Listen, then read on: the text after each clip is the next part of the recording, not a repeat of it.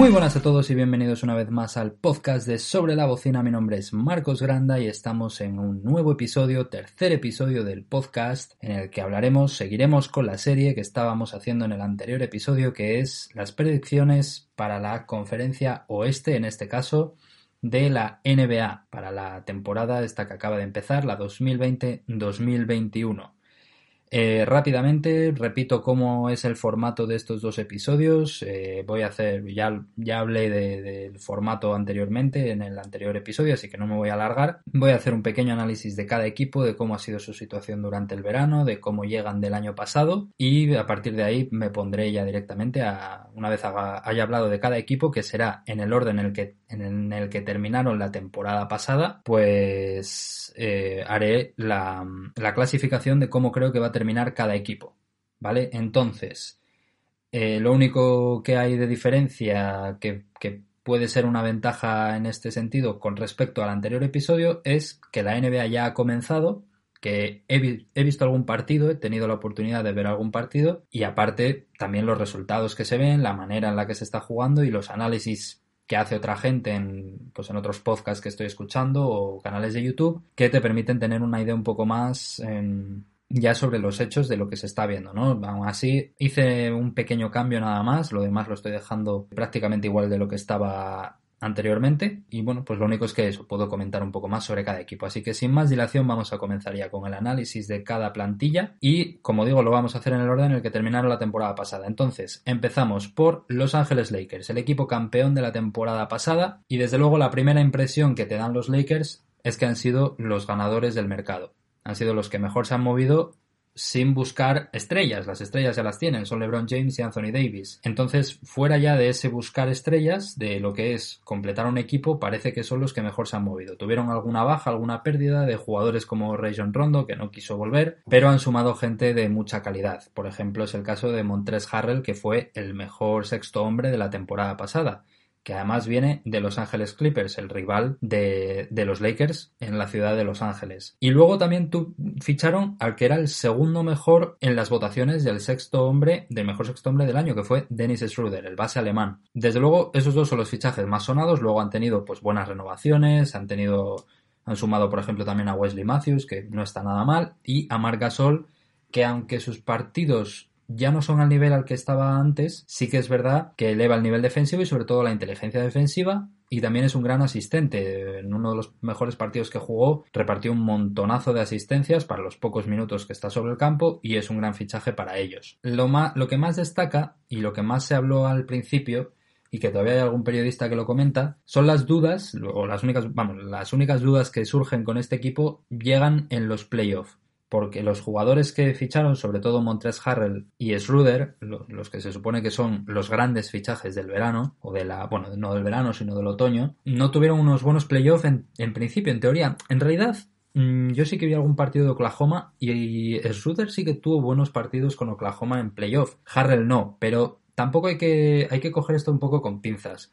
Hay que tener en cuenta que Harrell viene de los Clippers y viene de estar mal allí, porque él mismo lo comentó, ya no cuando fichó por los Lakers, que puedes decir, bueno, está simplemente diciendo eso para generar buen rollo en el vestuario de los Lakers, sino cuando todavía era jugador de los Clippers y antes de empezar la burbuja, pues ya se quejó alguna vez del tema de la química, del tema de cómo se llevaba con los compañeros y de de la mala sensación que creaba en el vestuario, no solo a él, sino a más compañeros, todos los privilegios que tenía gente como Kawhi Leonard, que tenía Paul George, porque tenía unos privilegios que ellos, pues, no podían disfrutar, ¿no? Entre, entre ellos, pues que Kawhi Leonard se le permitía vivir en una ciudad más lejana que al resto, que era en San Diego, con lo cual tenía que hacer grandes desplazamientos en coche y a veces llegaba tarde a los entrenamientos. Aparte ya luego del tema de los descansos de los hombres como Kawhi Leonard o Paul George con load management, que dinamitaron bastante la química de equipo en Clippers. Entonces ahora estamos hablando de que Harrell llega a los Lakers firmando él un contrato directamente, o sea que quiere jugar en los Lakers.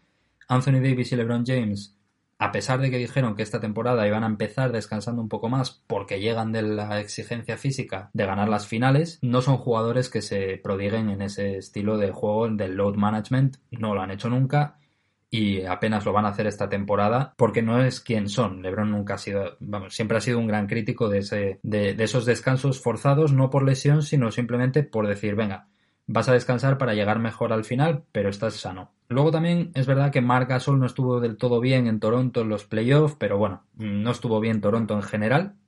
Y Marc, pues bueno, llegó en un momento que quizás físicamente no era el mejor, después de un confinamiento. Es verdad que se le veía muy fino, pero bueno, al final del confinamiento todos sufrieron secuelas físicas y un tío tan veterano como Marc Gasol es normal. Pero en general yo creo que es un gran mercado. Otra pequeña duda, pues bueno, siempre se comenta la dificultad de lo que es conseguir un repeat, ¿no? De, de, ganar dos años seguidos la NBA. No se hace siempre, es algo bastante complicado de lograr. Mentalmente requiere mucho porque pasas de igual no ser el favorito, que fue el caso de los Lakers, ahora serlo por haber ganado y haberlo ganado de la manera que lo hiciste. Entonces Quizás hay un poco de duda en ese sentido, pero bueno, al final es un equipo muy fiable, es un equipo muy bueno. Y pues lo que decía anteriormente, como ya he podido ver algún partido, he podido ver a los Lakers y la realidad es que siguen siendo un equipazo y es que sigue siendo un equipo muy serio. En un podcast que escuché el otro día de, la ESPN, pues hablaban de mm, cuál era, cuáles eran los candidatos reales a ganar el anillo y todos coincidían en que de momento a día de hoy el único candidato real son los Lakers, porque aunque han perdido partidos, y han perdido, por ejemplo, más partidos que Filadelfia, que ha empezado 5-1 y Lakers va 4-2, da la sensación de ser un equipo serio porque mm, de momento no ha tenido ningún día terriblemente malo como han tenido los Clippers, que ahora vamos a hablar de ellos, ¿no? Todas, las únicas dos derrotas que han tenido, pues ha sido con menos minutos, de hecho creo que Anthony Davis no jugó en uno de esos partidos,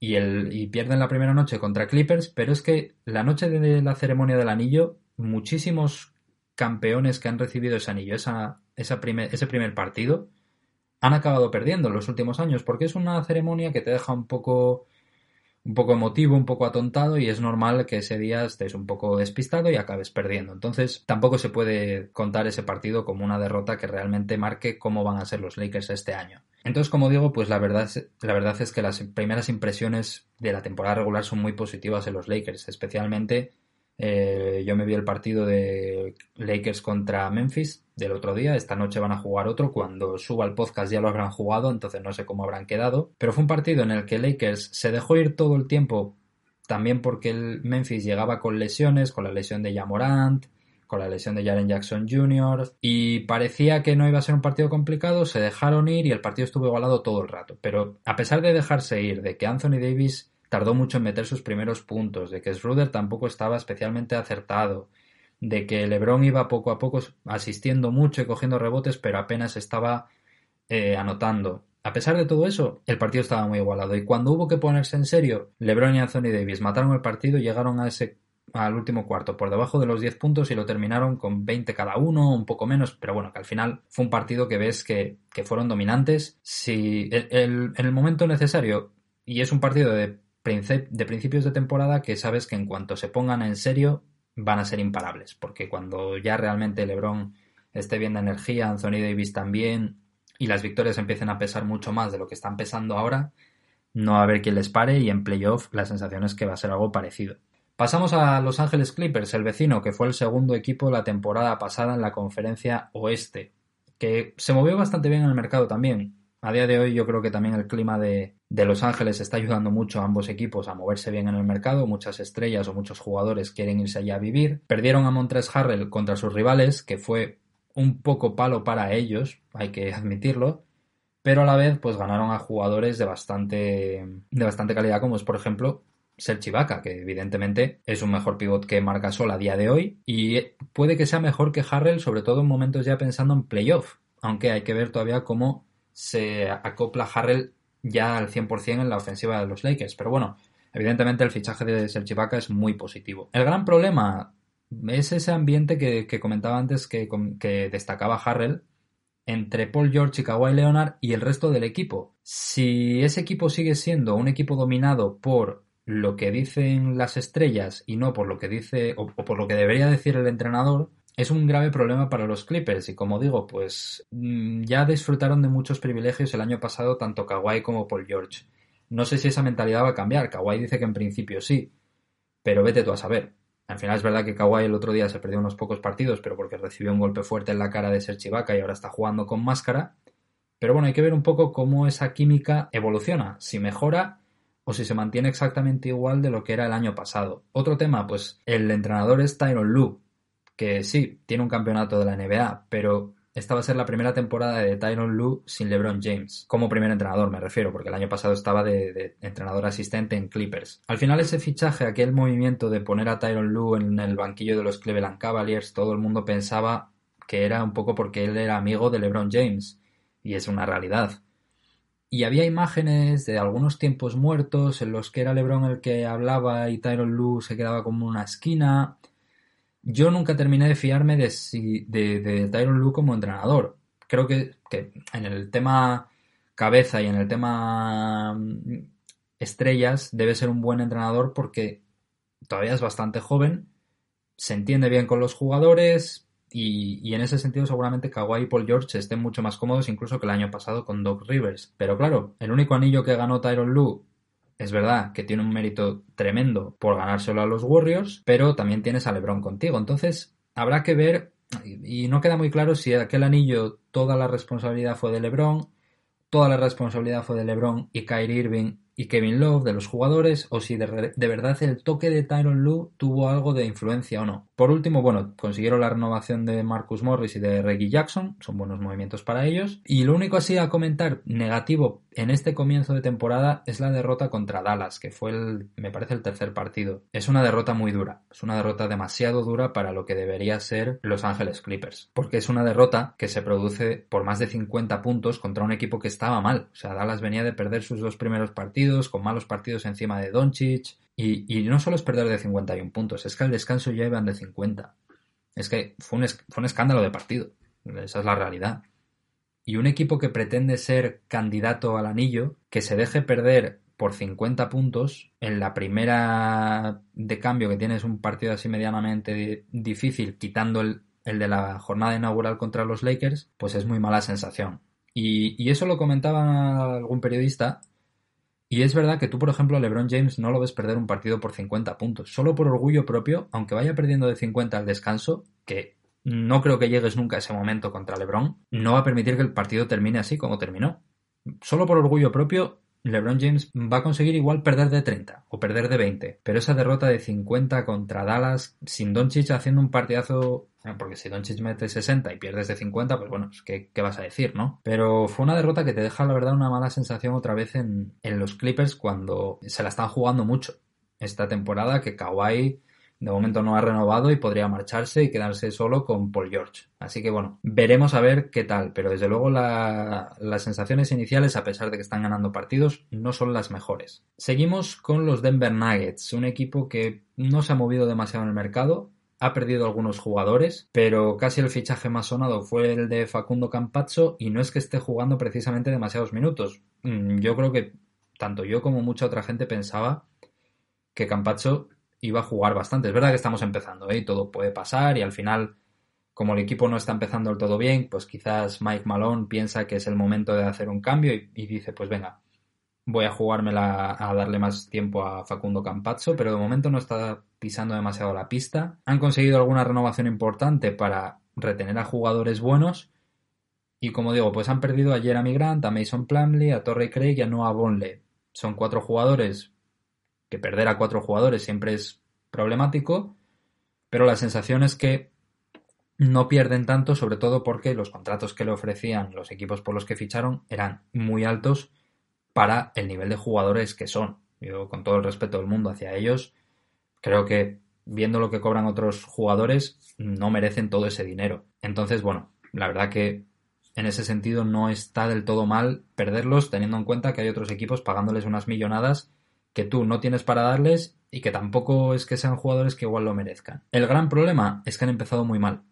Y eso igual tiene que ver un poco por el poco descanso que ha habido durante la postemporada. Y es que los Nuggets fueron un equipo que físicamente se les exigió demasiado en todos los playoffs porque tuvieron que remontar 2-3 a 1 en contra, con lo cual jugaron ahí 14 partidos con muchísima tensión y luego se vieron contra los Lakers, otra vez se vieron 3 a 1 en contra, y ya no pudieron más. Entonces, es un momento complicado para, para, Denver porque se les ve que todavía no están al nivel que deberían estar, no están al 100% y en parte es eso, por el cansancio acumulado que viene ya desde los anteriores playoffs. Tienen que empezar a ponerse las pilas, estamos muy pronto, no pasa nada por ir 1 a 5, me parece que vamos, 2 a 5, 2 a 5 me parece que es, pero hay que empezar a ganar ya si de verdad quieres estar entre los cuatro primeros, que al final te aseguras factor campo. Seguimos con el número 4 de la temporada pasada, Houston Rockets, que ahora mismo parece el equipo, hombre, tal y como han empezado,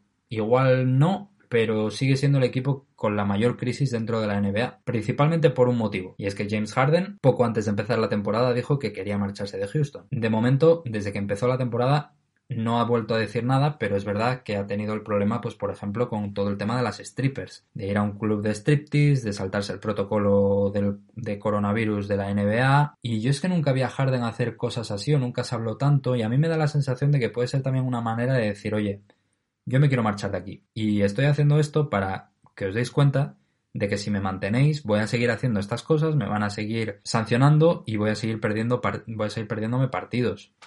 Es verdad que desde entonces ha empezado a jugar, está haciendo buenos números, pero aún así parece que la química en Houston no está bien y, sus números no están valiendo para nada y además su participación en los partidos tampoco es que por muchos números que haga da la sensación de que simplemente sale, hace esos números y no aporta nada a los partidos. Por otro lado, cambiaron a Russell Westbrook por John Wall. Los problemas de química entre Russell Westbrook y Harden eran evidentes, pero se hacen con un John Wall que ha empezado bien y que es uno de de verdad, es uno de mis jugadores favoritos. Tengo hasta su camiseta de cuando estaba en los Wizards, que fue desde el principio hasta esta misma temporada. Pero aunque ha empezado muy bien, es un jugador que ha tenido en los últimos años problemas de lesiones y llevaba dos años sin jugar. Si se mantiene sano y al nivel al que está ahora mismo, pues evidentemente ahí tiene un jugador muy muy bueno. Si los problemas de lesiones, aunque tarden en aparecer, acaban apareciendo, ahí Houston, no quiero utilizar el chiste fácil, pero va a tener un grave problema porque es un jugador de salud frágil, porque ya no solo los dos años que se ha perdido, es que durante las anteriores temporadas se perdía siempre diferentes, diferentes partes mm, o semanas de la temporada por lesiones. Además también ficharon a DeMarcus Cousins, que lleva también dos, dos o tres años sin prácticamente jugar a baloncesto, de ser uno de los pivots dominantes a tener lesión tras lesión, además todas lesiones largas, y, claro, es una pareja de jugadores importantes, pero que tienen una salud muy frágil. Y si encima se va Harden, habrá que ver. Como parte positiva, pues el fichaje de Christian Wood, también un pivot, al igual que de Marcus Cousins, que ha empezado muy bien la temporada, además, a nivel numérico, a nivel de sensaciones,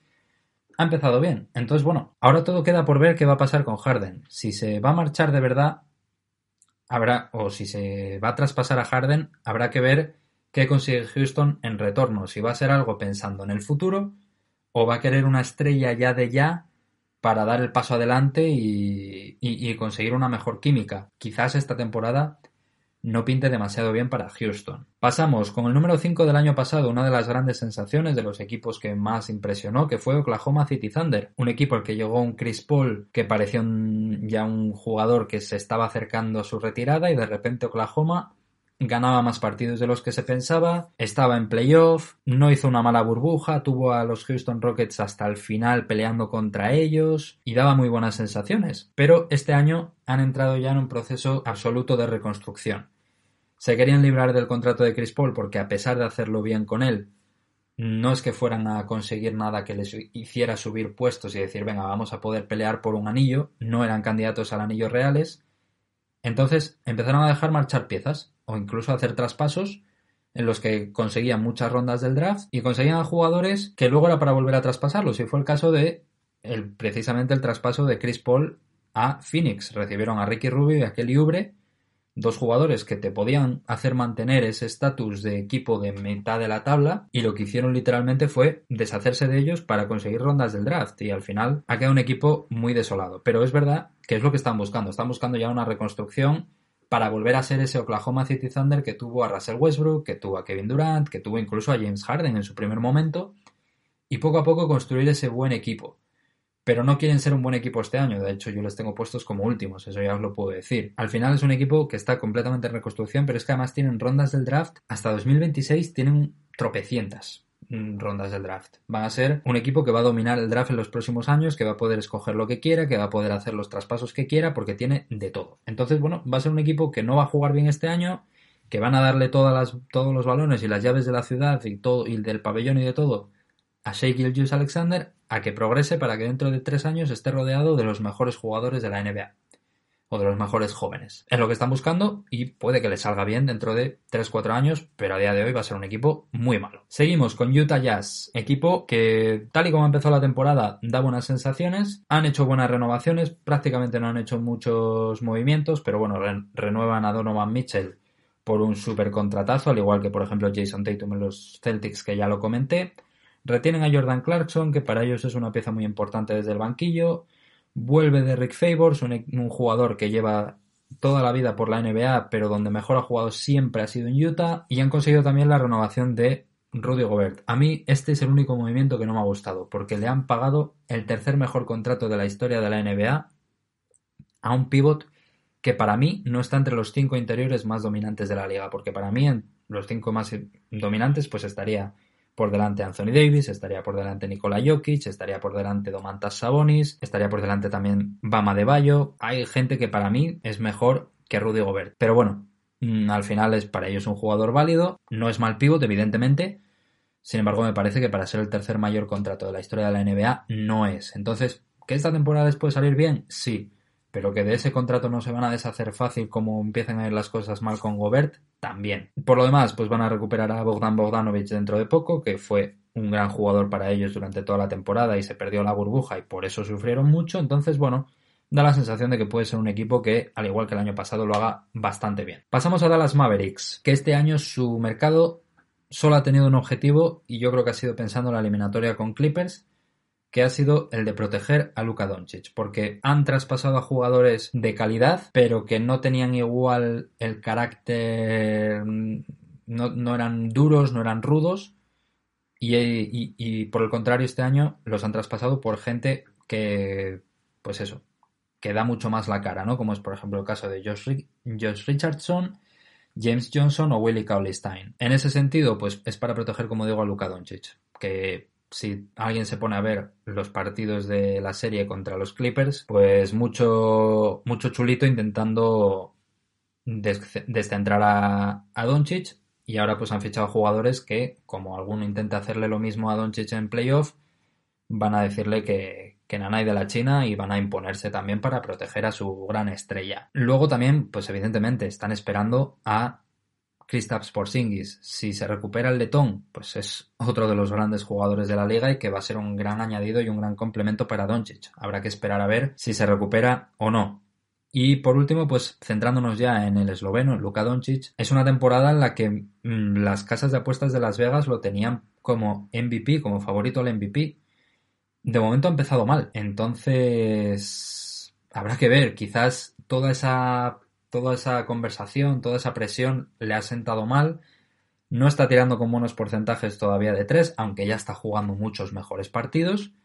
Pero puede ser la temporada, una temporada histórica para él. Evidentemente para ser MVP hay que quedar mucho más arriba de lo que quedaron el año pasado, de un séptimo puesto. Pero bueno, aunque al comienzo no ha sido del todo bueno y están perdiendo más partidos de lo que deberían, si empiezan a coger un poco de ritmo, un poco de racha y Doncic se pone al nivel que todo el mundo piensa que tiene, puede ser una gran temporada para los Dallas Mavericks. Seguimos con el puesto número 8, los Portland Trail Blazers, que ha sido otro de los equipos que mejor se movió durante el mercado.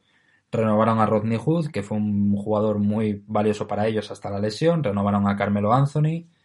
Consiguieron a Robert Covington, que es el complemento ideal para Lillard y McCollum porque es un gran tirador, pero también un gran defensor, que era algo en lo que sufría mucho este equipo de Portland. Eh, también suman a Derek Jones Jr., que es un gran defensor, que lo demostró en el partido contra los Lakers, que es el segundo partido que perdió los Lakers, y le hizo un tapón espectacular a LeBron James y no solo eso, sino que lo anuló bastante bien para lo que es anular a LeBron, que va a seguir haciendo muy buenos números. Estamos hablando de LeBron James. Pero yo creo que ha sido el que mejor lo ha defendido en los últimos meses, a LeBron. Entonces, suman también defensa gracias a Covington, gracias a Derrick Jones Jr., gracias a Canter. Lo que perdieron en el mercado fue bastante insignificante.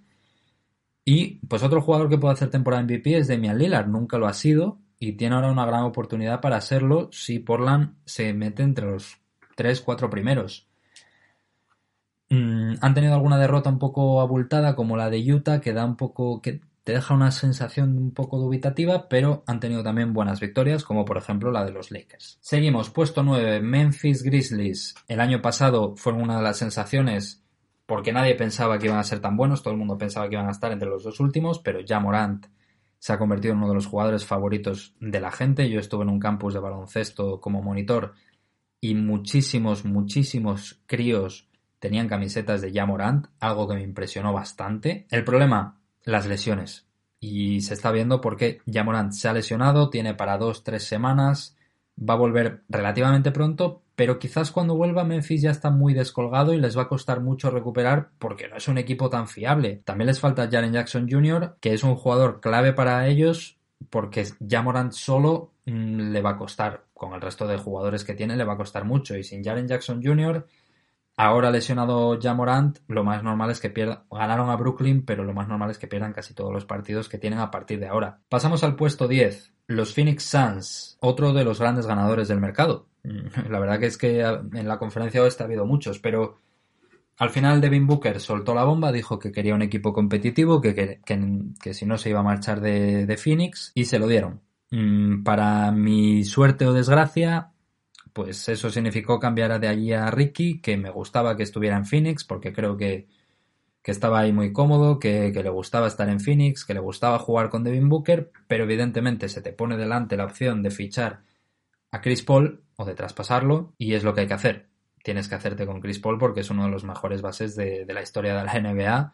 Y quizás es mejor, el otro día vi un tuit que lo comparaba con Steve Nash y gente así, y puede que acabe teniendo mucha mejor carrera y que sea mejor base de lo que fueron nunca pues eso, Steve Nash o otros jugadores. Eh, aparte también suman a Jay Crowder, un, jugador que fue de los más destacados de la burbuja durante, eh, vamos, durante la burbuja de Orlando con el equipo de Miami Heat. Entonces, bueno, no está mal sumar a, a alguien como Jay Crowder, que es un grandísimo complemento y la verdad que tiene muy buena pinta el equipo. Y además han empezado genial, han empezado incluso mejor yo creo de lo que se esperaba, con un 5-2 creo recordar, muy, muy bueno. Y, son muy buenas sensaciones en, Phoenix. Además, los cierres de partido entre Devin Booker y Chris Paul es que van a ser muy difíciles de ganar porque en, el partido más complicado que tuvieron, tanto Booker como Chris Paul metieron canastas al final del partido para sellarlo. Te da una sensación de que es un equipo muy difícil. Y luego, pues la única derrota así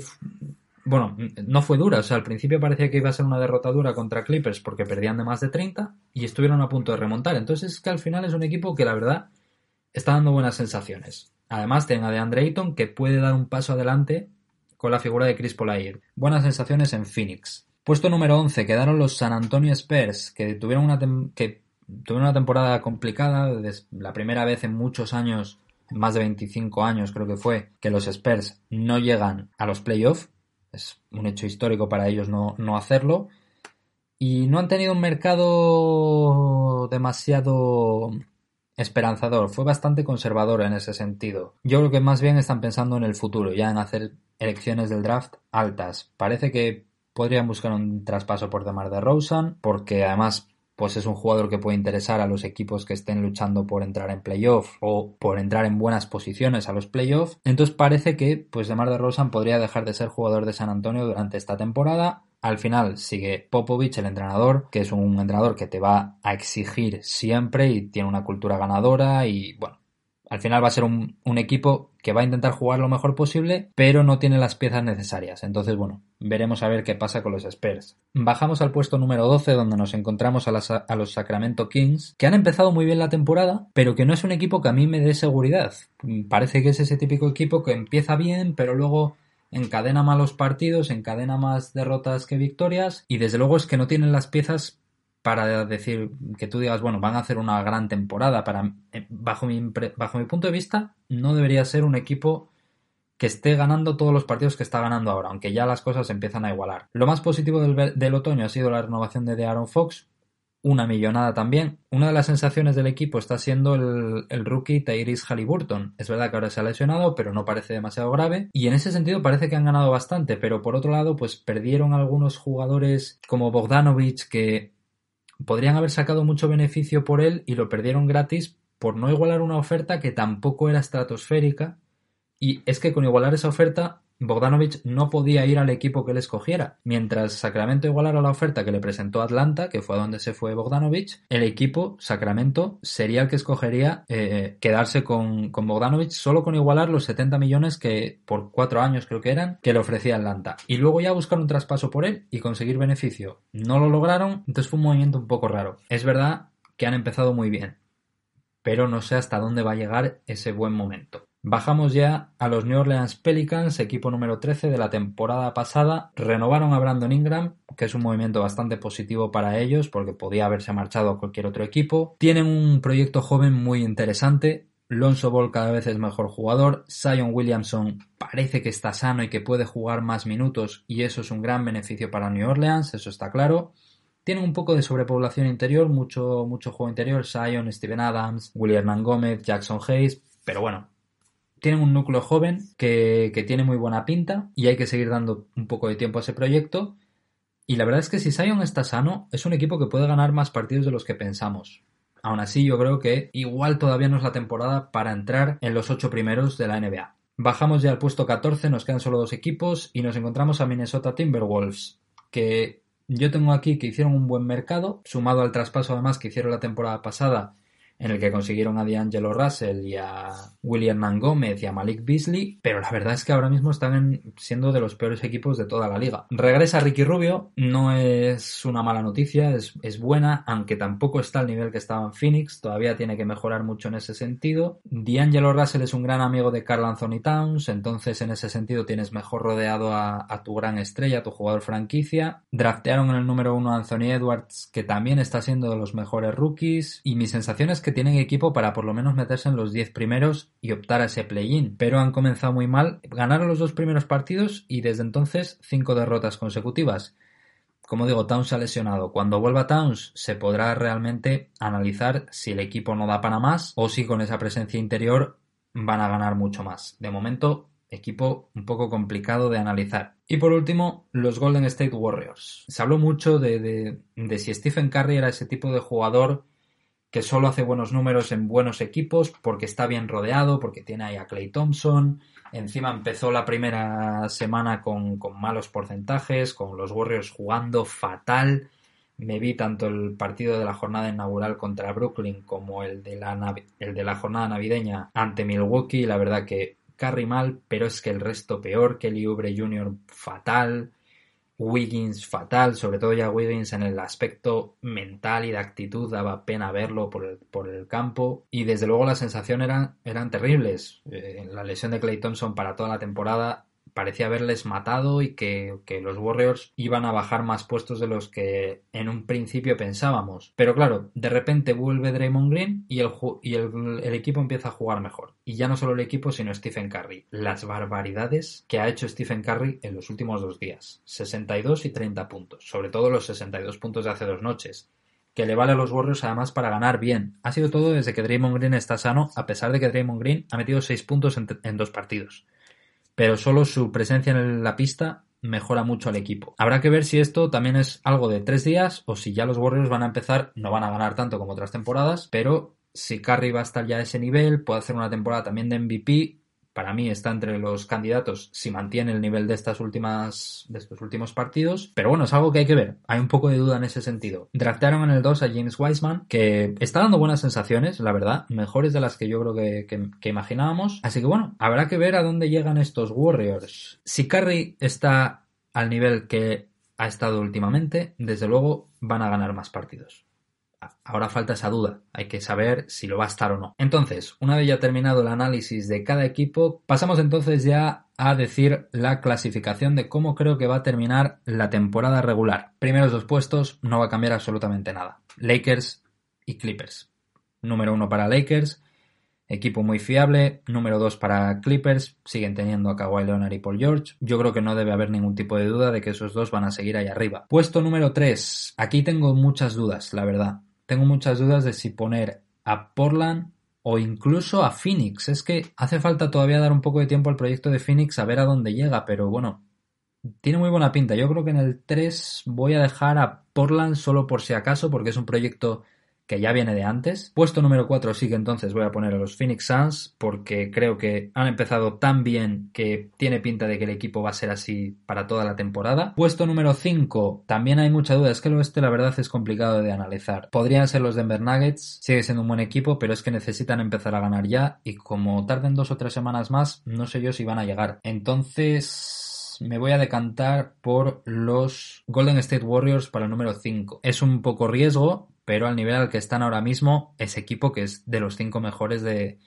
de la conferencia oeste, sin lugar a dudas. Entonces, nos quedamos con el puesto número 6 para los Denver Nuggets, que por esa tardanza a la hora de arrancar pueden quedar en el puesto número 6. Puesto número 7 entonces se quedaría para Dallas Mavericks, repetiría la posición del año pasado, pero es que es verdad que hay tanta competencia en el oeste que es difícil pensar en que vayan a poder superar a los equipos que he dicho por delante. Es que hay mucho equipazo, la verdad. Bajamos un puesto a los al puesto número 8, que serían los Utah Jazz, que a pesar de que creo que van a hacer una buena temporada, como digo, hay tanta competencia que es muy complicado realmente pensar en que un equipo como Utah pueda superar a todos los que he dicho ahora. Quizás pueden superar a Dallas, pero lo demás tengo mis dudas. Número 9, tengo puesto Minnesota Timberwolves. También es un equipo que debería arrancar con Towns. Las sensaciones no son del todo buenas, como ya dije, y muchos jugadores tienen que empezar a jugar mejor de lo que lo están haciendo. Si lo hacen, deberían subir posiciones y deberían ganar varios partidos seguidos o en, una, en un espacio de tiempo de 10 partidos ganar 7. Si empiezan a jugar así, subirán muchas posiciones y pueden llegar al 9. Número 10, New Orleans Pelicans con Zion Williamson muy buenas sensaciones el equipo. Número 11, Houston Rockets. Con la crisis que tienen y teniendo en cuenta que probablemente Harden no acabe la temporada, no creo que Houston vaya a dar mucho más. Número 12, Sacramento. Como ya dije, no me los termino de creer. Número 13, Memphis Grizzlies. Aquí sí que no, no tengo muchas dudas por el tema de las lesiones, de cómo va el equipo. Número 14 San Antonio Spurs y número 15 Oklahoma City Thunder. Esto es todo por hoy. Muchas gracias por estar aquí escuchando, muchas gracias por acompañarme en este nuevo episodio del podcast de Sobre la Bocina. Con esto me voy a retirar. Simplemente recordaros otra vez que podéis suscribiros al canal de iBooks para estar enterados siempre de cuando hay un nuevo episodio y seguirme en todas las redes sociales de Sobre la Bocina para poder acceder a todo mi contenido, tanto en la página web escrita como los propios podcasts. Así que un abrazo a todos, muchas gracias por escuchar, compartir y nos vemos la próxima semana.